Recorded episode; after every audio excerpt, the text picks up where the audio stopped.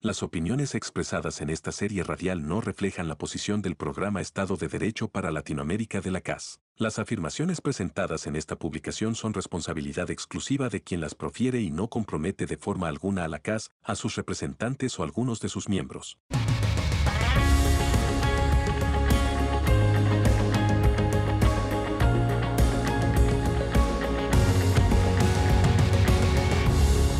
Esto es Podcast con K. In 1849, it took the clipper ship Flying Cloud 89 days to reach San Francisco's Golden Gate Harbor from New York. In the spring of 1945, no point on Earth was more than 40 flying hours away from San Francisco. En la primavera de 1945 en San Francisco, los Estados Unidos, el mundo asistió a la creación del que hasta hoy es el más grande y sofisticado sistema de derecho internacional, la Organización de Naciones Unidas. Ya han pasado 77 años desde ese hecho histórico. Vivimos un nuevo siglo e incluso un nuevo milenio. Y con ese motivo hemos querido dedicar este episodio de nuestro podcast Conca a conversar sobre derecho y justicia internacional en los tiempos que corren.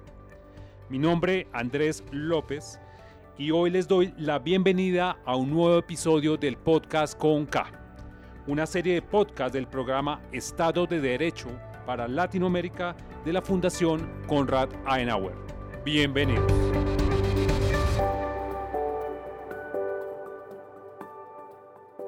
Tenemos el agrado y el honor de contar con un invitado muy especial de esos con el que siempre soñamos conversar cuando iniciamos este proyecto de podcast.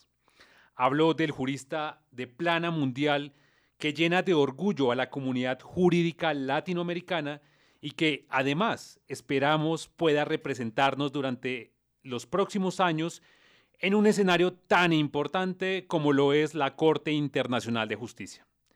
Damos la bienvenida al profesor argentino Marcelo Cohen, a quien le extendemos un cordial y fraternal saludo desde la casa. Profesor Cohen, ¿cómo se encuentra usted? Muy bien, muchas gracias eh, por la invitación. Es también para mí un honor poder participar en esta emisión. La trayectoria del profesor Cohen es admirable. Gastaríamos un episodio completo para revisarla.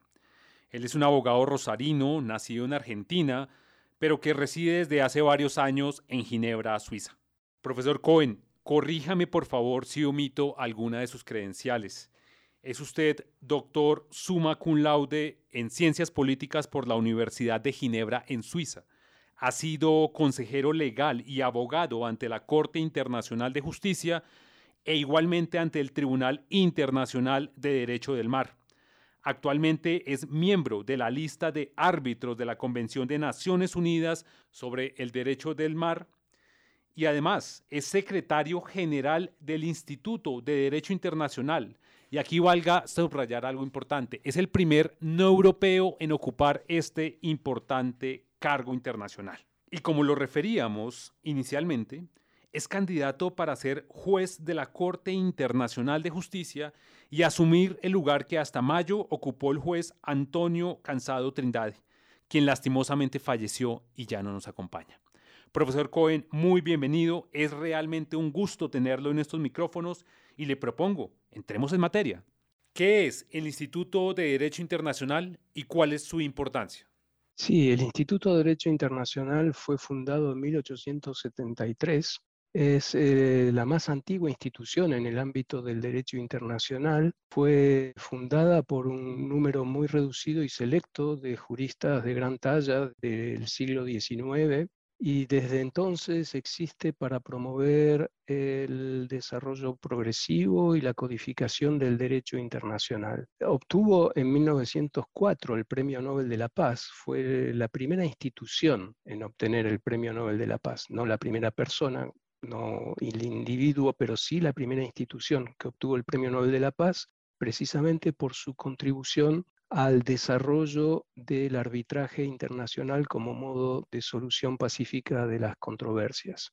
Actualmente el instituto está compuesto por alrededor de 120 miembros de diferentes países del mundo y, por ejemplo, una buena parte de los jueces de la Corte Internacional de Justicia, de otras cortes y tribunales internacionales, eh, académicos de prestigio de diferentes regiones del mundo, también forman parte y el instituto se reúne en sesiones plenarias cada dos años en diferentes lugares del mundo y en el interín las comisiones eh, trabajan y elaboran proyectos de resolución que luego son adoptados. Estas resoluciones han tenido desde siempre un impacto muy importante y por eso obtuvo precisamente el Premio Nobel de la Paz en 1904, porque todo lo que hace al reglamento del arbitraje internacional fue elaborado y fue promovido por el Instituto de Derecho Internacional. Actualmente nos ocupamos de temas muy importantes. El año pasado adoptamos una resolución sobre las pandemias y el derecho internacional. Hace dos años adoptamos una resolución sobre las migraciones internacionales. Nos ocupamos de temas de actualidad y la ventaja de nuestro instituto es que es un instituto que no depende de los estados, sus miembros son eh, electos por los miembros actuales y no representan a los estados, no tienen que rendir cuentas a los estados y es en ese sentido que nuestro trabajo yo considero que es muy eficaz. Aprovechando todo ese conocimiento del instituto, ¿Qué diagnóstico podríamos tener del derecho internacional y la justicia internacional en los tiempos que corren? Bueno, no cabe duda que vivimos tiempos de graves crisis internacionales. Podemos decir que hay una crisis política, hay una crisis económica, hay una crisis ambiental. Si parto de la idea de la situación política en las relaciones internacionales actuales, vemos un grave problema en cuanto al sistema de seguridad colectiva, a violaciones graves eh, de principios fundamentales del derecho internacional. Decir que existe una crisis en el sistema internacional hoy sería una banalidad, todo el mundo lo, lo conoce. También desde el punto de vista económico vivimos un momento de graves desigualdades, de problemas de escasez, el hambre, que no solo es una amenaza, que es lamentablemente una realidad. Tenemos problemas hasta institucionales en el ámbito económico, con cierta parálisis del sistema de solución de controversias de la Organización Mundial del Comercio. ¿Y qué decir de la crisis ambiental? Yo creo que también es otra banalidad decir que vivimos eh, un momento de crisis ambiental como jamás lo conoció la humanidad, todo el mundo lo, lo conoce, eh, los graves problemas originados por el cambio climático, las consecuencias, muchas de ellas irreversibles. Y en ese contexto, cuando uno analiza cuál es el estado del derecho internacional o cuál es el estado del sistema de seguridad colectiva, yo diría, el sistema de seguridad colectiva hoy está seriamente afectado.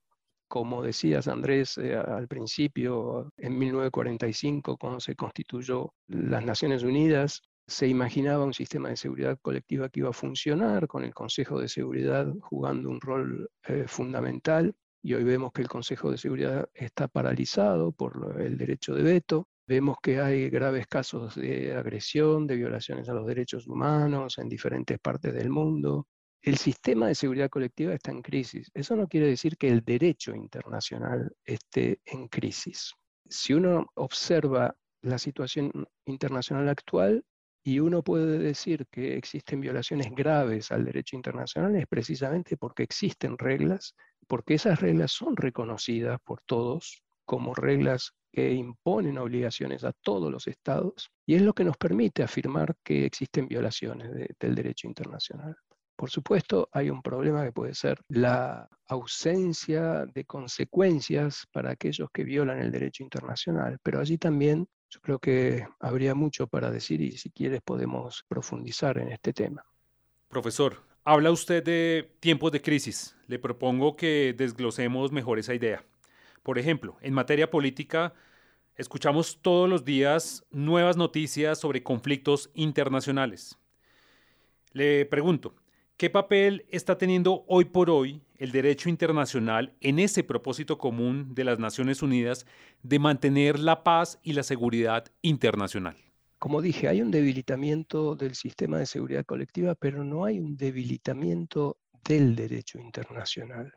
Muchas veces algunas voces insisten en que el derecho internacional es una mera ilusión o que no es derecho, o que es una mera teoría de las relaciones internacionales y nada más, pero la realidad es que existen obligaciones internacionales, la realidad es que existen también eh, doble estándar en los análisis jurídicos que muchos estados hacen cuando acusan a otros de violaciones al derecho internacional, pero no se refieren a otro tipo de violaciones en otras regiones del mundo. Entonces, hay un problema de coherencia en el discurso político de los estados, pero no hay un problema con el sistema jurídico internacional. Eso es un elemento que me parece muy importante eh, destacar. Puede haber una cuestión que sea la eficacia, porque podemos sentir una cierta frustración, efectivamente, cuando vemos el mundo hoy como es y con las graves crisis que estamos enfrentando, podemos ver una gran frustración porque no podemos parar las guerras, se agudiza la crisis económica, la crisis política, la crisis ambiental, pero ningún eh, sistema jurídico puede resolver los problemas de las sociedades, tanto a nivel nacional como a nivel internacional. El derecho contribuye, pero no puede resolver por sí solo. El derecho no es una entidad, no es un órgano, no es un gobierno. El derecho simplemente establece cuáles son las reglas de conducta, cuáles son las instituciones, y luego corresponde a los actores decidir. Por eso yo insisto mucho, vivimos tiempos de crisis, pero la crisis no está en el derecho, la crisis está en el accionar político de los estados.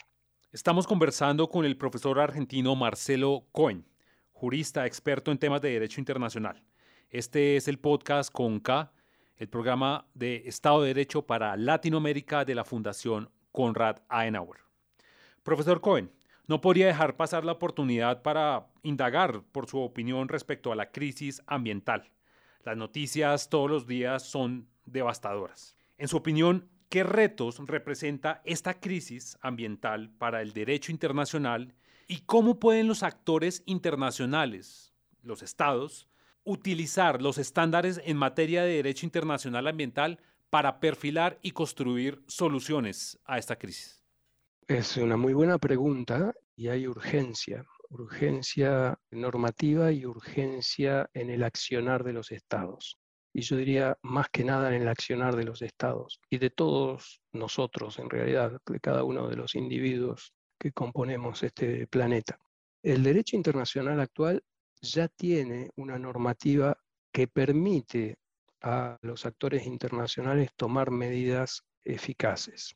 Eso no quiere decir que no se pueda mejorar y efectivamente hay una necesidad de mejorar porque tenemos la Convención Cuadro sobre Cambio Climático, tenemos el Acuerdo de París, tenemos eh, un sinnúmero de tratados bilaterales y multilaterales. Hay una serie de principios que son de base en materia ambiental la prevención de daños, la obligación de debida diligencia, el enfoque ecosistémico, la idea de la responsabilidad común pero diferenciada, la obligación de tomar medidas al menos de atenuación, y hay también una obligación de nuestra generación hacia las generaciones futuras.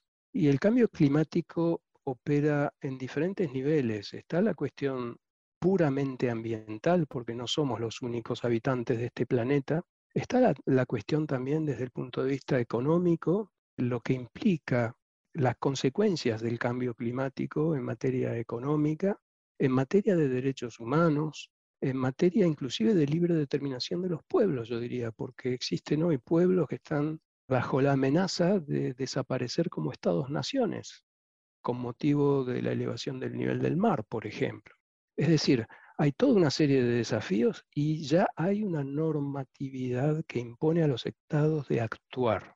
Y aquí hay diferentes maneras de, enfocar la cuestión. Una es que los estados tengan el coraje de adoptar reglas más eh, eficaces. Ese es un punto, porque hay muchas, muchas reglas que han sido adoptadas, por ejemplo, en París, que quedan libradas a la libre voluntad de las partes si cumplen o no, que son simplemente guías de acción y no son obligaciones.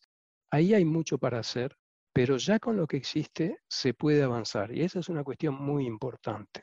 Me parece que aquí lo que hay que tener en cuenta es que los estados no pueden abrigarse atrás de una simple consideración de que no hay una normatividad y que por lo tanto eh, no se puede hacer nada. No es verdad. Yo he señalado, he mencionado los principios de base que ya imponen obligaciones concretas a los estados. Y es un deber de todos los estados, es un deber de nosotros como individuos de actuar de esa manera.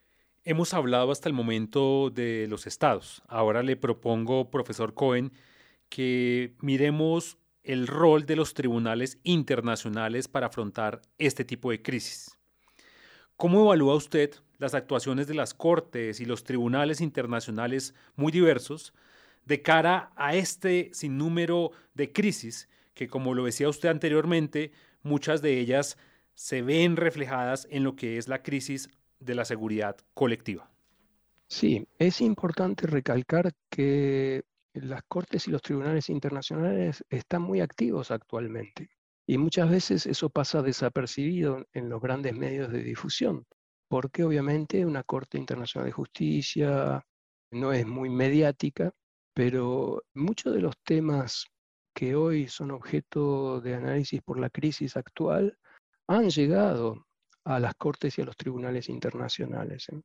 Eh, la Corte Internacional de Justicia hace ya un par de meses adoptó una providencia indicando medidas provisionales en el caso de Ucrania contra Rusia. La Corte Penal Internacional también eh, está abocada a examinar la situación allí imperante. Tenemos arbitrajes en materia de derecho del mar que también están actualmente en curso. Es decir, la justicia internacional está actuando, pero la justicia internacional depende del consentimiento de los estados, porque ni la Corte Internacional de Justicia, ni la Corte Penal Internacional, ni ningún otro tribunal internacional puede actuar si no hay un consentimiento de los estados para que los tribunales o las cortes ejerzan su jurisdicción. Y este es un punto también muy importante, porque muchas veces se critica se dice, ah, ¿por qué la Corte Internacional de Justicia no hace tal cosa o tal otra? ¿Por qué la Corte Penal no se ocupa de tal tema o tal otro? Pero lo que hay que saber es que en el sistema actual de las relaciones internacionales, los tribunales internacionales dependen de la aceptación de su jurisdicción por los estados. Y si no hay tal aceptación, los tribunales eh, no pueden ocuparse de esos temas. Ahí yo diría no hay una crisis, precisamente. Eh, de la justicia internacional, yo diría todo lo contrario. Hay toda una serie de mecanismos que están funcionando en la actualidad. Pero como dije antes, no se puede esperar que un fallo de la Corte Internacional de Justicia o de otro tribunal o Corte Internacional pueda resolver las grandes crisis. Eso depende de la voluntad de los estados y también de la manera en que se implementan las decisiones de la justicia internacional. Hemos hablado de crisis, profesor Cohen. Quisiera ahora proponerle un escenario prospectivo. ¿Cómo cree usted que estas crisis pueden generar una evolución en el derecho internacional público y en el rol de los tribunales internacionales? Bueno, yo decía hace unos instantes que la Corte Internacional de Justicia u otros tribunales o cortes internacionales no pueden actuar sino con el consentimiento de los estados. Pero también existe una competencia que es de naturaleza consultiva. La Corte Internacional de Justicia o el Tribunal de Derecho del Mar, por ejemplo, pueden emitir opiniones consultivas. Si, por ejemplo, la Asamblea General de las Naciones Unidas le pide a la Corte una opinión consultiva sobre una cuestión jurídica, la Corte puede brindar y emitir una opinión consultiva. Y eso es muy importante para esclarecer cuestiones de derecho internacional que son debatidas. Y en el pasado ya ha habido opiniones consultivas de la Corte Internacional de Justicia muy importantes sobre temas muy sensibles de las relaciones internacionales. Ahora, todo depende de si la Asamblea General o el Consejo de Seguridad le piden a la Corte una opinión consultiva y también depende si la Corte desarrolla una respuesta a esas preguntas que se le formulan. Podría mencionar algunos ejemplos, algunos yo diría positivos y otros menos. Empiezo por los positivos. Por ejemplo, la última opinión consultiva de la Corte Internacional de Justicia fue sobre una cuestión relativa a la descolonización del archipiélago de Chagos en el Océano Índico, Y la Corte hizo un análisis muy detallado sobre la obligación de la potencia colonial de retirarse del archipiélago. Hubo también otra opinión consultiva sobre la construcción de un muro en territorio palestino ocupado, en el cual la Corte también hizo un análisis pormenorizado. Hubo otras opiniones consultivas en las cuales la, Corte finalmente no dio una respuesta a las preguntas. Por ejemplo, en 1996 eh, se le preguntó a la Corte Internacional de Justicia si el uso de armas nucleares sería lícito en toda circunstancia. Y la Corte adoptó una respuesta por el voto del presidente, porque la Corte estaba dividida, y ese es muchas veces un problema, en la cual no quedó claro cuál era la posición de la Corte Internacional de Justicia. Lo mismo puede decirse en relación a la Declaración Unilateral de Independencia de Kosovo, en el cual la Corte también no respondió de manera clara a la pregunta que le había formulado la Asamblea General. Pero son ejemplos que muestran que la Corte Internacional de Justicia puede contribuir a esclarecer aspectos muy importantes de las relaciones internacionales. Y que no solo la Corte contribuye a esclarecer el derecho internacional cuando le llega un caso por vía contenciosa del Estado A contra el Estado B, sino también cuando los órganos políticos de las Naciones Unidas le piden a la Corte que emita una opinión jurídica sobre cuestiones sensibles de las relaciones internacionales y yo pienso que allí radica también una de las contribuciones mayores que la Corte Internacional puede hacer en este sentido. Estaremos muy atentos a esas decisiones por venir de la Corte Internacional de Justicia. Y quisiéramos, para terminar, resaltar su candidatura ante este alto tribunal. Profesor Cohen, usted está en lista para ocupar el lugar del juez Cansado Trindade.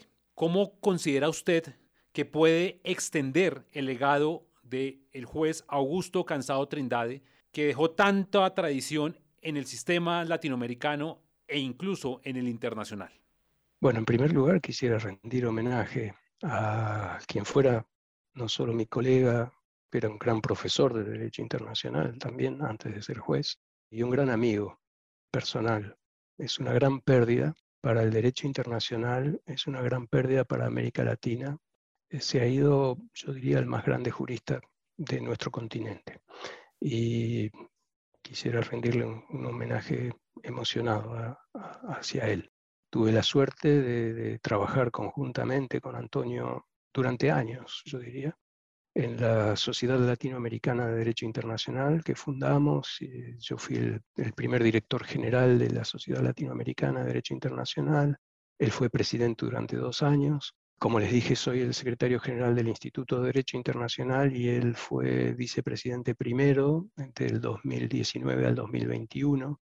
Trabajé muy estrechamente con él durante todos esos años. Tuve la suerte también de organizar su, yo creo, su última aparición académica pública. En Ginebra organizamos justamente una conversación con él sobre la contribución de América Latina al derecho internacional eh, fue a finales del 2019.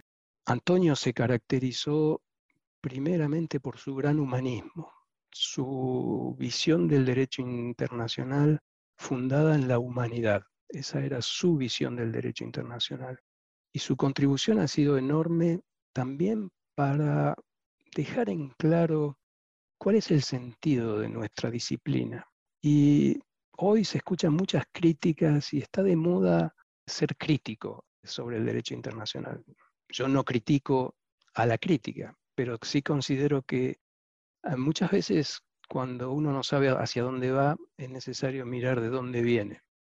Y Antonio explicó la importancia, según él, del derecho natural en lo que hace al derecho internacional.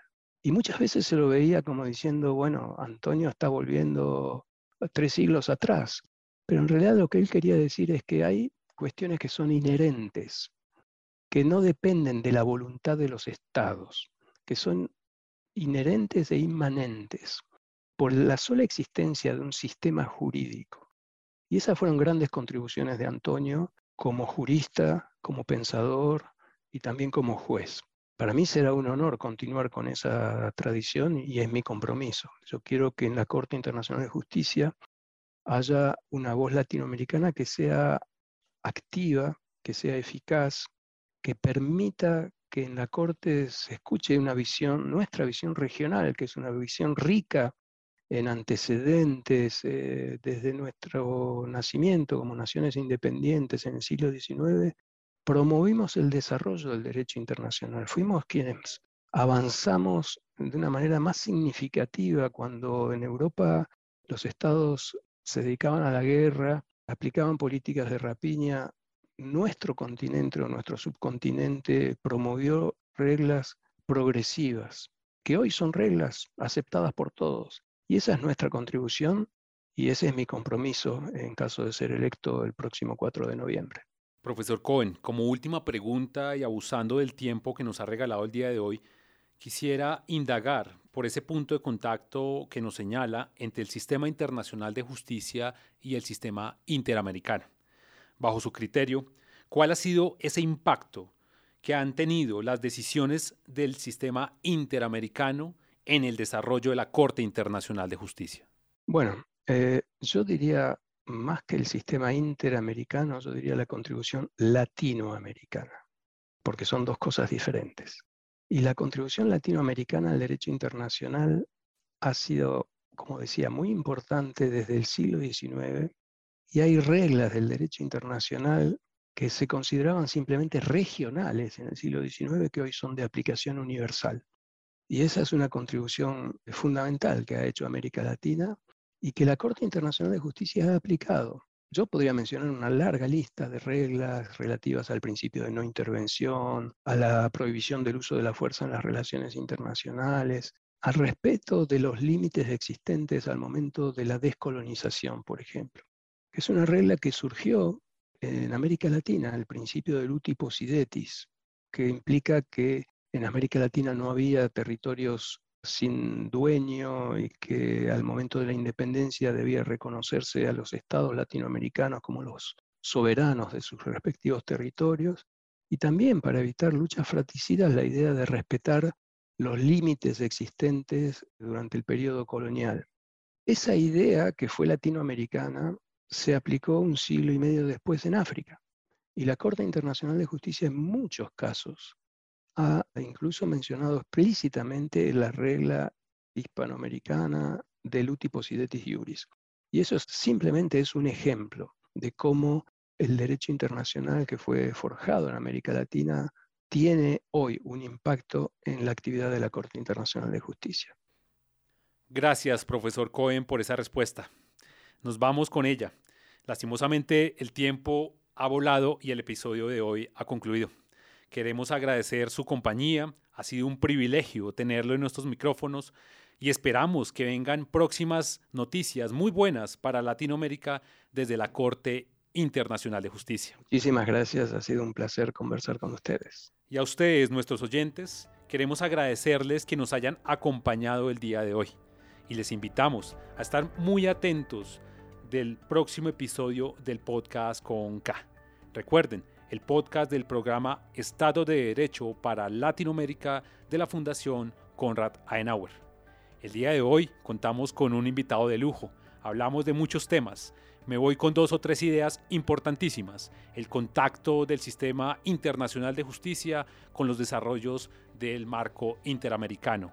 En segundo lugar, y quizás lo más importante y el título de este episodio, un sistema internacional que está en crisis, pero que hay razones de sobra para creer en él.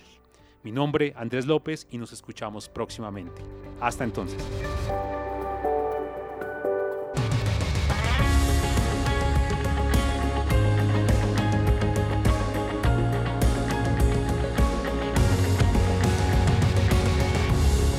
Esto fue Podcast con K